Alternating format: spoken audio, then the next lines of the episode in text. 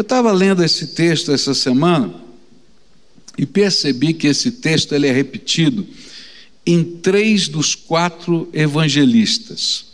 E cada evangelista olha para esse episódio e acrescenta alguma coisa, não é? E coloca algum detalhe. E, e assim a gente pode ter uma visão mais ampla do que aconteceu. Lá em Marcos capítulo 9, que é o texto paralelo, versículos 33 e 34, a palavra de Deus vai dizer que os discípulos discutiam entre si qual deles seria o maior no reino dos céus. E quando Jesus perguntou o que eles estavam discutindo, não sei porquê, não faço nem ideia, não é? Eles não tiveram coragem de falar para Jesus e ficaram quietos. Né? Eu acho que eles pensaram: o que, que a gente está fazendo aqui? Né? Acho que não vai bater muito com a vontade de Jesus. Porém, eles estavam discutindo.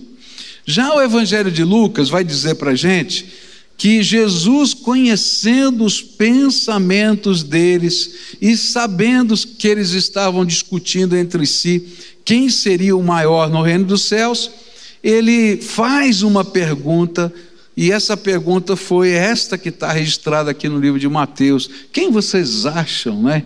que vai ser o maior no reino dos céus. Cutucou uma ferida assim, de propósito, né? Para dizer, eu sei o que vocês estavam pensando. E Lucas registra isso. E aí Jesus começa, nesse capítulo de Mateus 18, nos textos paralelos, a responder quais são os critérios que o rei usa, tanto para a hierarquia como para a economia do seu reino. E como esses critérios são diferentes da economia de mercado. Tá? E a palavra economia aqui eu estou colocando como administração, o sentido administrativo. Como é que Deus administra o seu reino? Quais são os valores norteadores disso? E como eles diferem da economia de mercado? E eu comecei a estudar esse texto e a gente aprendeu com os evangelistas dois critérios. O primeiro critério é que sem conversão a gente nem entra no reino. E Jesus aí está fazendo uma crítica dura, dizendo assim: olha, vocês estão indo numa rota essa rota é a rota que vocês aprenderam na vida, que são os valores da economia de mercado, que é o valor da concorrência, que é o valor de quem é o maior, de quem manda, de quem é servido nesse mundo. Mas se vocês não derem meia volta, olharem para o outro lado, diametralmente do outro lado, não é? Vocês nem entram no reino de Deus, porque esses não são os valores do rei que governa esse reino.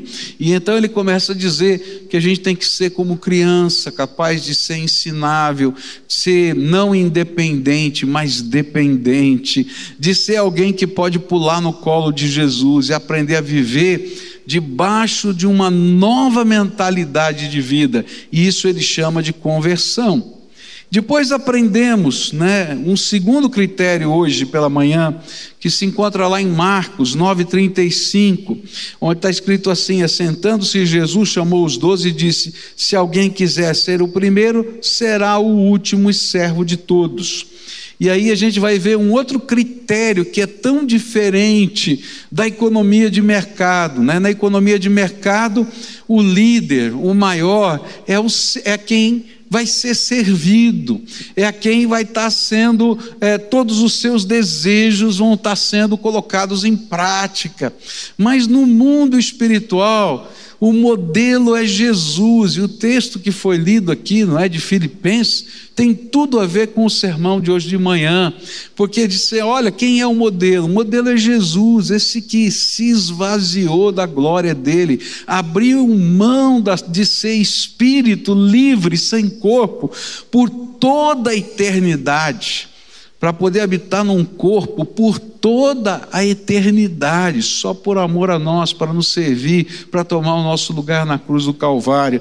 Então, se você quer entender e viver debaixo desse novo paradigma da economia do reino de Deus, então você vai ter que fazer uma meia volta e entender que a sua vida existe para ser uma bênção. E começa fazendo isso na sua casa, na sua família Sabe por que, tem tanto divórcio nessa terra?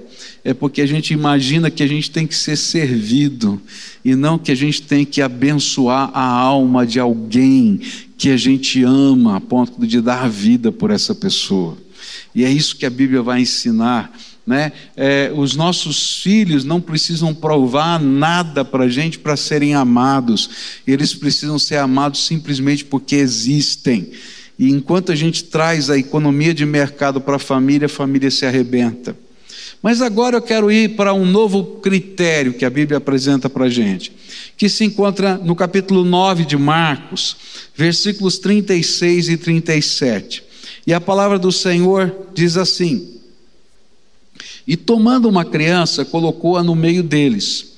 E pegando-a nos braços, disse-lhes: Quem recebe uma destas crianças em meu nome, está me recebendo. E quem me recebe não está apenas me recebendo, mas também aquele que me enviou. Próximo critério de valor no reino de Deus é aprender a valorizar os pequeninos desta terra. E aqui a gente precisa compreender o que esse termo criança que Jesus usou, é, como ele era compreendido nos tempos de Jesus. Havia três possibilidades de compreender essa expressão, receber essa criança. Criança poderia ser literalmente uma criança, por isso Jesus pega a criança e coloca ali no meio deles. Uma segunda maneira de entender esse conceito, especialmente quando se falava né, de um rabi, de um mestre, com os seus discípulos, era usar a expressão criança como sinônimo de filho como a gente usa no inglês, né? É muito comum no inglês você falar dos filhos, né? Como children, né? Como crianças, não é? E, e, no Brasil também, né? Eu falo das crianças lá em casa, tudo uns marmanjão com filho tal, etc. E, e essa ideia. E aí então o mestre, né? Falava dos seus discípulos como os seus filhos, como as crianças que ele estava ensinando. Uma terceira maneira de usar essa palavra era no sentido dos pequeninos deste mundo, pessoas sem expressão, os necessitados, os carentes em todos os sentidos da vida. E eu creio, para mim, que intencionalmente Jesus usou esta palavra para que a gente pudesse pensar justamente nos três sentidos e esses três sentidos pudessem estar na nossa mente. Por quê? Porque os três sentidos em textos diferentes da Bíblia são usados por Jesus, são é, apresentados como um valor do reino de Deus. Ele vai dizer para os seus discípulos, né, que estão dizendo para os pais que estão trazendo as crianças para não atrapalharem o culto, não é? E ele vai dizer assim: ó, oh, deixem vir a mim os pequeninos, deixem vir a mim essas criancinhas não é? E Jesus vai dizer para a gente que faz parte da nossa missão pegar os pequeninos dessa terra e ensinar fé. E não só isso, mas ensinar valores do reino de Deus e ajudá-las a viverem um futuro melhor. Eu, alguns, alguns meses atrás, eu ouvi, não é, um, um coro americano, eu não sei se você viu isso é, circulando na internet, e esse coro americano é, falava de um movimento, não é, internacional que estava acontecendo de fazer a cabeça das crianças em cima de determinados valores que eu acho que são valores que corrompem a sociedade. E tinha um cidadão que fazia um solo lá que eu não sei, eu quando vi aquilo me arrepiei. Ele falou assim: Nós não estamos preocupados com vocês, nós queremos os seus filhos. E eu fiquei pensando: Meu Deus que coisa! E às vezes a gente não está enxergando isso, que existem uma série de estratégias que não são de pessoas, eu não estou falando que essa pessoa ou aquela, mas que tem um poder espiritual por trás de tudo isso que acontece para dizer: olha, estou preocupado com a próxima geração. E Jesus está dizendo para a gente: olha, você tem que receber essa criancinha que está aqui e entender que você tem uma missão com ela, e faz parte da nossa missão de vida ajudar as crianças que estão ao nosso redor, e aí eu estou falando criança, criança mesmo, a entenderem os valores do reino de Deus. E aí eu queria falar agora aos pais que estão aqui, queridos, Deus não nos chamou apenas para ensinar matemática, física, química e biologia não nos ensinou para ensinar os nossos filhos a jogarem futebol, empinar pipa, ainda que tudo isso seja maravilhoso. Jesus nos chamou para que nós pudéssemos ensiná-los a viver, a pensar, a serem alguém um dia. E querido, isso só se faz com valores. E ninguém ensina valor a não ser a família. Porque se nós deixarmos outros ensinarem valores, os nossos queridos vão se perder na vida. Quem é responsável por ensinar valor sou eu, é a nossa casa, é a nossa família. E é por isso que a gente tem que trabalhar nesse processo. Eu me lembro quando os meus eram pequeninos e a gente viveu um dilema, porque os nossos pequeninos queriam assistir novela de televisão. Afinal de contas, todo mundo na classe assistia novela. E eu olhava para aquilo e dizia: Meu Deus, isso aqui tem um monte de coisa que está inculcando valores que não tem nada a ver com aquilo que eu creio, que entendo que vai ser bom para os nossos filhos. E eu fiquei pensando, mas se a gente proibir, talvez eles não entendam nada porque a gente proibiu. E então tomamos uma decisão: vamos assistir junto e vão fazer comentários o tempo todo e dizer: Você está vendo o que está acontecendo aqui? Você está vendo que estão tentando fazer a gente acreditar que o bandido é um mocinho? Você está vendo que aqui, olha, estão fazendo a gente torcer por uma coisa que não é legal, e a gente ia conversando e parava ali, conversava, e aquela coisa ia acontecendo, até que um dia a minha filha menorzinha e disse assim: Pai, esse negócio é ruim, né? Eu falei: É, filha, é ruim. Então, por que, que a gente está assistindo essa coisa? Vamos assistir outra coisa? E o meu filho falou: É isso mesmo, pai, vamos assistir outra coisa. E dali em diante não assistimos mais. Por quê? Porque a gente não consegue proteger os nossos filhos para sempre. O braço da gente é curto demais. Mas nós podemos ajudar os nossos filhos a criar tamanho valor, tamanho conceito dentro deles, que em qualquer lugar em que eles estejam, haja uma muralha de fogo ao redor deles, que são os seus valores. E é disso que Jesus está falando. Olha, você quer entender o significado de fazer parte da economia do reino de Deus? Investe nas crianças. Investe nessas crianças para que elas entendam quais são os valores espirituais desse mundo. E queridos, isso não é alguma coisa para uma missão especializada, isso é alguma coisa para todos nós juntos fazermos. E quando isso acontece, a gente vai colher os bons frutos na nossa casa e na nossa sociedade. Sabe, isso é muito mais do que trazer os nossos filhos para a igreja. É uma bênção trazer os nossos filhos para a igreja. Mas valor, a gente que ensina. E a gente tem que cultivar isso no coração deles. Mas a gente tem que cuidar também para que os nossos filhos possam ter um lugar onde os seus melhores amigos pensem nos mesmos valores. Porque onde estiverem os melhores amigos dos seus filhos, pode ter certeza que é por ali que os valores serão transmitidos. Então abra a sua casa, que a sua casa seja o ponte da moçada, da meninada. Dá trabalho isso. Não vou dizer para você que é fácil, no mundo agitado que a gente tem, mas é bênção, porque a gente está lá e está abençoando, e está participando, e está investindo. Jesus está dizendo isso, tem que receber essa criança. E se você fizer isso, ele vai olhar dizendo assim: me viram na criança, viram o meu pai na criança, entenderam a economia do reino. E é por isso que essa igreja tem vários projetos projetos sociais, projetos educacionais, projetos que pessoas não querem aprovar. Todos os nossos projetos educacionais apresentados ao município de Curitiba foram rejeitados como projetos relevantes. E você vai perguntar: o que é que você está fazendo? Reforço escolar, educação física, trabalhando valores, roda de conversa. Não me pergunte por que rejeitaram.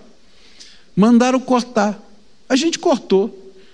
Mas eu vou dizer assim: eu vou pagar essa conta integralmente, mas não vou parar de fazer esse negócio. Porque Jesus mandou eu cuidar dos pequeninos. Mas Jesus está falando para a gente aqui que não somente a gente vai trabalhar, não é, com as crianças no sentido infantil da coisa, mas que nós precisamos também cuidar daqueles que são bebês espirituais. E Deus está trabalhando isso muito forte na, no nosso coração como igreja, e você tem que entender isso. Deus está fazendo uma revolução nesse país. É, quando a gente viaja, sai fora do Brasil, eu fui a Portugal recentemente, e conheci muitas igrejas lá. Deus está ensoprado um sopro de avivamento na Europa, louvado seja Deus, está vendo muita coisa nova acontecendo lá. Mas quando a gente volta para o Brasil, a gente diz assim: tem algo diferente de Deus acontecendo nessa terra, porque tem muita gente se convertendo. Você prega a palavra de Deus, e as pessoas estão com fome, estão com sede, estão dizendo: pelo amor de Deus, me ajuda, eu quero crescer, eu quero entender, ora por mim, eu não sei o que eu vou fazer. E eles batem na nossa porta, desesperadamente, e isso é um sinal da ação do Espírito. Deus está agindo nessa terra. E aí o Senhor está dizendo: ó, você tem que cuidar desses filhos espirituais. Eu conversei com uma senhora, eu estava lá fazendo a dedicatória nos livros ali, e uma senhora, eu perguntei para ela, né, é, então estou chegando na igreja e tal, e, e eu perguntei, e o seu discipulado? Ela falou assim: olha, eu tive que parar, porque falta ainda mais algumas semanas, mas houve uma série de situações, e agora quando eu quis voltar, Está lotado, não tem lugar para mim. Então eu estou esperando uma vaga.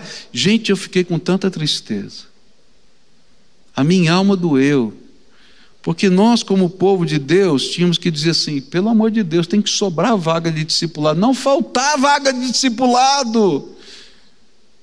Se fosse na economia de mercado, eu já estava despedido.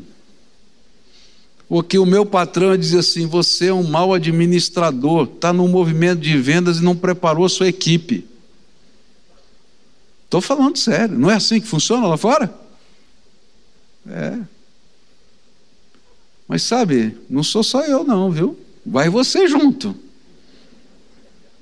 Porque o Senhor vai dizer assim para você: já te dei os dons, já te dei a graça, já transformei a tua vida. Quem você está cuidando para crescer espiritualmente? Nós somos uma igreja de 15 mil membros e temos 600 discipuladores. É uma vergonha. Olha para quem está perto de você e diz assim: é uma vergonha. Fala. Agora escuta: é uma vergonha. Agora eu vou perguntar: você é um dos 600? Toma vergonha na cara. Sabe, o discipulador não é um cara que sabe tudo. O discipulador é alguém que se preocupa com o outro e vai cuidar da vida dele. E Jesus está dizendo: olha, quem recebe um desses pequeninos, me recebe e recebe meu Pai, porque eles são o fruto do meu amor. Eu morri na cruz por eles. E eu vim aqui hoje para dizer para você, em nome de Jesus, levanta, desperta, porque Deus quer usar a tua vida para abençoar a gente. E eu tenho aprendido na minha vida, quando a gente participava de organização de cruzadas para o grupo Billy Graham, lá muitos anos atrás, eu aprendi com, com o pessoal do Billy Graham que o número de discipuladores é um número muito próximo daqueles que Deus nos dá em termos de conversão. Porque uma igreja que não é capaz de enxergar o valor dos convertidos, Deus tira o privilégio de ser bênção nessa terra. Querido, quem você está discipulando? Quem são os pequeninos que você está cuidando? Isso tem que ser uma força-tarefa de cuidar de criança, de investir no reino, mas também de cuidar de gente que está com fome, está com sede. E o que a gente faz? A gente ora com essa gente. A gente responde dúvidas que talvez na hora a gente não saiba, eu vou pesquisar, depois a gente conversa. Mas a gente cuida do crescimento espiritual. E é isso que acontece. As pessoas começam a se reerguer espiritualmente. Mas havia um terceiro conceito aqui, que são os pequeninos desta terra. Aquelas pessoas que estão aflitas, desamparadas, como ovelhas que não têm pastor. Jesus disse que olhou as multidões e viu as multidões como ovelhas perdidas, esfoladas, aflitas, como quem não tem um pastor. E aí a palavra de Deus vai dizer: olha, quem recebe uma desses pequeninos desta terra, está me recebendo. E quem está me recebendo não apenas me recebe, mas também aquele que me enviou, é isso que está na palavra. Então a gente vai ver nessas pessoas os olhos de Jesus. A gente vai ver a necessidade da graça, mas vai ver Jesus dizendo para a gente: é sua responsabilidade. E quando a gente faz isso, a glória de Deus se revela no meio das pessoas. Eu não tenho dúvida que é uma revolução de Deus acontecendo e vai se multiplicar. Mas ela depende de como eu vou reagir ao chamado de Jesus. O grande problema desses discípulos velhos, porque Jesus não está falando para as multidões, ele está falando para discípulo velho, os doze que estavam com ele lá é que eles estavam tão aficionados na economia de mercado que não haviam entendido a economia do reino. Os valores da economia de mercado estavam levando-os para uma outra direção. E Jesus estava dizendo: olha para o outro lado. É porque ali está a direção. Queridos, nós às vezes estamos buscando tanta coisa para a nossa vida. A gente tem 300 mil alvos financeiros, de sucesso, de tanta coisa. E o Senhor diz: Olha, legal, parabéns, mas onde estão os meus alvos para a tua vida? Em que lugar na escala de prioridades estão os meus projetos que eu quero realizar através de vocês? E aí ele vai ensinar um outro valor do reino que não está aqui nesse texto ele diz assim: buscai primeiro o reino de Deus e a sua justiça, e o que? Todas as outras coisas vos serão acrescentadas. Há coisas que Deus não vai abençoar na vida de muita gente, porque não é confiável. Deus não tem problema de entregar muitas coisas que fazem parte da visão desse mundo na mão de muita gente. Mas para alguns ele nunca vai entregar.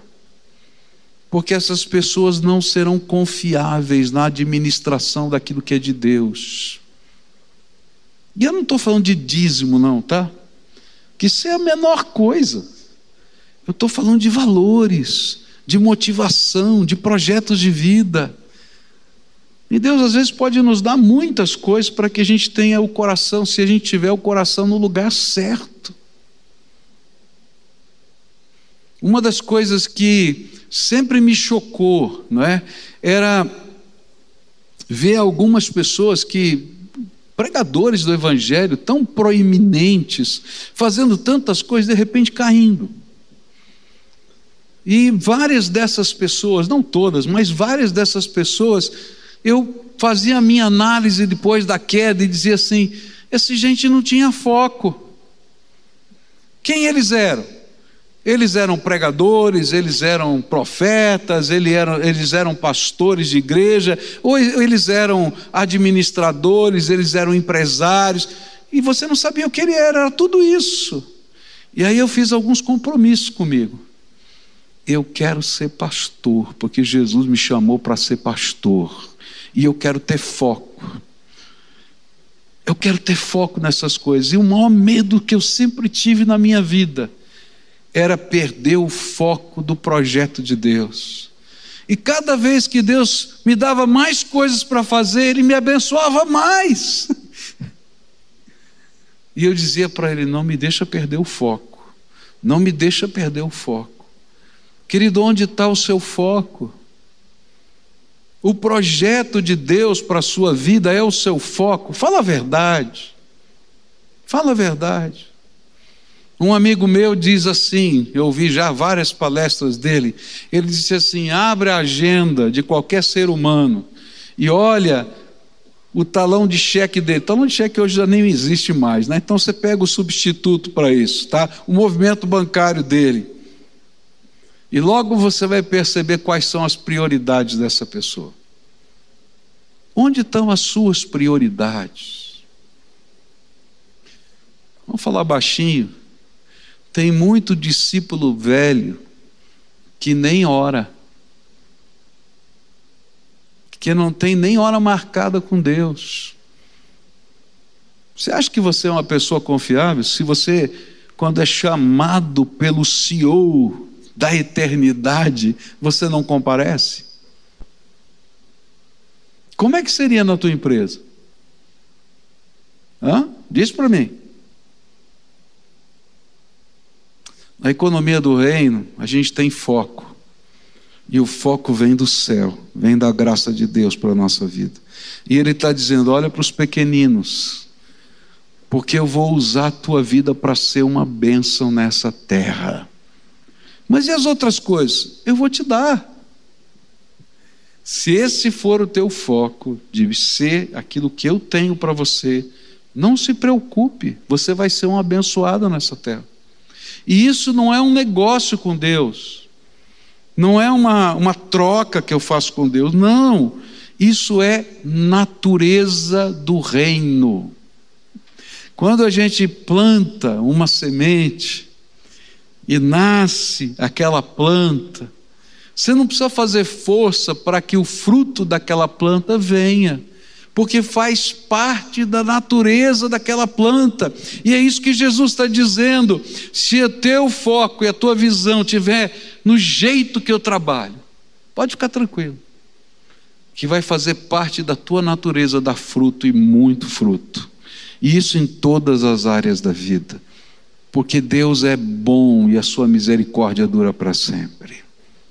Quero concluir aqui essa nossa palavra vai aparecer nos versículos 38 e 40. E outra vez, do capítulo 9 de Marcos, outra vez vai ter um choque aqui entre a economia do reino e a economia de mercado. E diz assim: Mestre, disse João, vimos um homem expulsando demônios em teu nome e procuramos impedi-lo, porque ele não era um dos nossos. E Jesus respondeu: Não o impeçam, disse Jesus Ninguém que faça um milagre em meu nome pode falar mal de mim logo em seguida, pois quem não é contra nós está a nosso favor. E é interessante perceber que Jesus continua aqui a ensinar os critérios da economia do reino, mesmo quando os discípulos quiseram mudar de assunto. Eu acho que quando começou a ficar um negócio meio enrolado, né? Jesus pega a criança, eles estavam lá discutindo quem era o maior, quem não era o maior. João achou uma saída, né, incrível para Jesus mudar de assunto. E Jesus, olha, não entrou na de João. E ele disse: Ó oh, Jesus, o negócio é o seguinte: Eu vi lá um cidadão expulsando demônio no teu nome, nós não conhecemos ele, não faz parte da equipe ministerial. Quem é que deu autorização para ele fazer essas coisas? Eu acho que a gente tinha que tomar uma atitude agora na assembleia dos discípulos para dar um chega para lá nesse cara e dizer: não pode usar o nome de Jesus, porque afinal de contas nós temos a marca patente de, da, do nome de Jesus. Isso é economia de mercado. Tem uma organização que quer mandar um contrato para eu assinar, dizendo assim: se você usar o nome da nossa marca, você vai pagar 500 mil dólares de multa. Eu falei: estou fora. Esse cara está com a cabeça maluca. Isso não é economia do reino, é economia de mercado marca patente da obra de Deus, tem alguma coisa errada. E está lá João pensando na economia de mercado, igualzinho. E aí Jesus destrói, acaba com a, um jeito de pensar de João. E ele vai dizer assim: Olha, ninguém que está fazendo algo no meu nome, que me elogia, pode me criticar daqui a pouco. Então não repreenda ele, não. Porque se milagres estão acontecendo, tem alguma coisa para a gente aprender aqui. Segundo o modelo da economia de mercado, o maior sempre vai ser aquele que vence a competição. Mesmo que para vencer a competição vai ser, seja necessário destruir o competidor. Mas a economia do reino tem um critério totalmente diferente. E o verdadeiro valor está em cooperar e não competir. E é isso que Jesus estava tentando ensinar aos seus discípulos ao afirmar: Pois quem não é contra nós está a nosso favor. E eu acho que os discípulos de Jesus tiveram o mesmo sentimento de Josué quando viu outros líderes profetizando entre os israelitas fora do grupo de Moisés. E ele também ouviu a mesma coisa que João ouviu. Porque Moisés olhou para Josué e disse: Quem dera nesse arraial todos fossem profetas. E aqui tem uma coisa que é tremenda que faz parte da economia do reino de Deus e não da economia de mercado. E todo líder espiritual que não entende isso vai se quebrar. Eu não sou controlador dos dons do Espírito na vida das pessoas. Eu não sou controlador dos ministérios que Deus vai abrir nessa terra. Eu não sou controlador dos recursos que Deus vai derramar sobre os homens. Eu sou só o cachorrinho do pastor. Já falei disso para vocês. Todo pastor de ovelha tem um cachorrinho. O pastor de ovelhas assobia, o cachorrinho vai para lá, vai para cá. A gente só é servo do Senhor Jesus. E sabe, nós não controlamos a obra de Deus. É Deus quem controla a sua obra. Ele é o Senhor da igreja. Ele é o Senhor dos senhores. E se alguém quiser assumir a posição dele, está perdido, porque a Bíblia fala que ele vai exaltar os humildes, mas vai lutar, abater aqueles que se alçam no seu orgulho. E ele está falando disso. No reino de Deus vai aparecer gente muito melhor que você, porque Deus vai dar dons diferentes. E a gente vai fazer um movimento para a glória do Senhor, onde a gente vai pegar os dons, talentos e ministérios que Deus nos deu e nós vamos unir uns aos outros. Somos de grupos diferentes, de lugares diferentes, estamos às vezes até na mesma igreja, na mesma denominação, mas não somos concorrentes. Isso é economia de mercado. Nós somos cooperadores no reino de Deus. Sabe qual é o meu sonho para os próximos anos? Está chegando a hora de eu deixar aqui essa igreja como, ser, como presidente dela. Meus próximos anos eu quero ensinar pastores de igrejas pequenas que não estejam ligados a nada, a ninguém, eu não tenha controle absolutamente nenhum da vida deles, a como eles podem ser melhores pastores, melhores líderes e como as suas igrejas podem crescer. E não quero que façam parte da minha rede porque eu não sou dono de nada, porque o dia que eu fizer isso eu perdi o meu foco. Sabe qual é o foco? É servir a Jesus de todo o coração. E é isso que Deus quer da gente.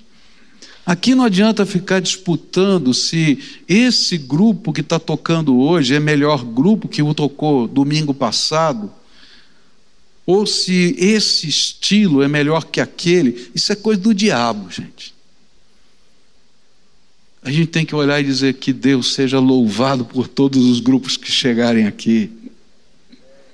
E quando a gente ora, impondo as mãos, mandando lá para Cipó, tomara que a orquestra de Cipó seja melhor do que a daqui, porque a gente faz isso para a glória de Deus. Você imaginou o impacto ali, numa cidade de 16 mil habitantes, com uma orquestra sinfônica tocando, melhor que a nossa? É isso que eu quero ver. Eu não quero uma economia de mercado, gente. Eu quero viver a economia do reino de Deus. E a economia do reino de Deus tem uma, uma um, um dos critérios dela é cooperação. E Deus vai colocar pessoas na sua frente que precisam aprender um negócio. E às vezes a gente na economia de mercado diz assim: essa receita é exclusiva da minha família, passada de geração para geração e ninguém sabe a receita. É um segredo. Isso é economia de mercado. A economia do reino é: eu vou te ajudar a fazer melhor do que a gente faz. Por quê? Porque quando a gente faz isso, a gente multiplica graça. E Deus derrama graça àqueles que aprendem a viver graça. O que a Bíblia está ensinando para a gente é que existe uma diferença muito grande entre a economia de mercado, e eu estou usando essa expressão várias vezes, para dizer o jeitão de pensar do mundo, do dia a dia. E sabe, queridos, isso está introjetado na gente. Eu falei hoje de manhã né, que eu aprendi esse negócio de economia de mercado, de competição, quando eu era criança e comecei a estudar e aprender a ler numa cartilha. Deixa eu perguntar, quantos aqui são do tempo da cartilha Caminho Suave? Levanta a mão aqui. Tá velho, hein, cara? Que já não existe mais esse negócio, viu? É. Já foi, né? Mas olha, lá eu aprendi esse negócio de competição, porque cada um fazia cartilha no seu ritmo, não é? Então um estava na primeira lição, estava na terceira, na quinta, cada um ia fazendo no seu ritmo. E tinha um cidadão na minha classe que era bom demais. Ele era sempre o primeiro, estava lá na frente da cartilha. E os meus pais começaram a dizer assim para mim: Filho, você tem que passá-lo, tem que ganhar, vamos ajudar você a ganhar. E aí eu comecei a estudar, estudar para ganhar. E o dia que eu passei na classe, a lição dele na cartilha, meu pai fez festa, comprou Lá em São Paulo chama salsicha, não é vina. Comprou salsicha para fazer cachorro quente, para celebrar a vitória. Essa era a economia de mercado. Eu comecei a pensar assim desde aquela idade. E aí eu tenho que me converter. E aprender que aquele valor não é o valor que rege os projetos de Deus na minha vida. Quais são os valores que estão regendo o projeto de Deus na sua vida? Cuidado, porque família não se rege na economia de mercado. Estou cansado de ver casal que não entendeu ainda como funciona a casa. E aí cada um tem a sua grana, cada um tem a sua conta, tem alguns até que tem a sua casa, um mora numa casa e outro na outra. Não estou brincando, não, já vi. É sério. Não, sabe, pastor, o negócio é o seguinte: cada um tem o seu jeito, cada um fica lá. Então, quando a gente tem saudade, a gente se encontra. Falei, meu Deus! Não é brincadeira, estou falando sério. E aí, a gente quer viver a família desse jeito, não funciona, gente. Família, a gente tem que aprender a se doar um para o outro, cuidar um do outro. E não é porque o outro é maravilhoso, não, é porque a gente ama. Porque a nossa alma fez uma conexão de vida com o outro.